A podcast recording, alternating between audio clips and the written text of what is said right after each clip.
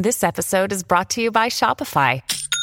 Forget the frustration of picking commerce platforms when you switch your business to Shopify, the global commerce platform that supercharges your selling wherever you sell. With Shopify, you'll harness the same intuitive features, trusted apps, and powerful analytics used by the world's leading brands. Sign up today for your $1 per month trial period at shopify.com slash tech, all lowercase. That's shopify.com slash tech.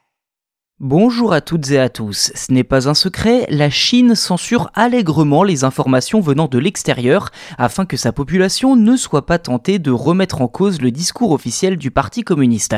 Seulement, de nombreux outils existent pour contourner ce que le gouvernement appelle son grand pare-feu sur Internet. Désormais, les politiques s'attaquent à ces fameux outils à l'approche du 20e congrès du parti.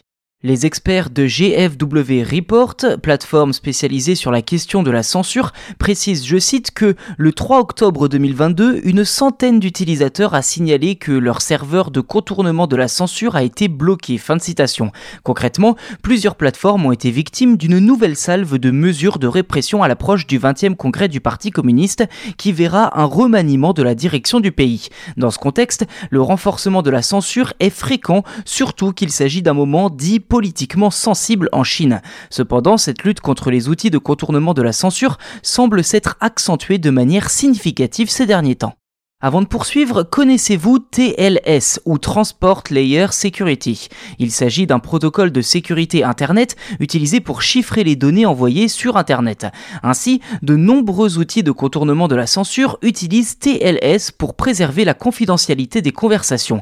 Comme le précise le site siècledigital.fr, plusieurs utilisateurs passent par un réseau privé, l'équivalent d'un VPN basé sur TLS, ce qui permet de diriger le trafic Internet à travers une connexion TLS au lieu de le transmettre aux fournisseurs qui appliqueraient la censure. Seulement, les experts de GFW ont récemment annoncé, je cite, que les autorités chinoises ont trouvé un moyen de bloquer l'adresse IP des personnes qui tentent de contourner la censure. Fin de citation. D'après eux, environ 50% des internautes chinois qui contournent justement la censure en ligne utilisent un outil basé sur TLS.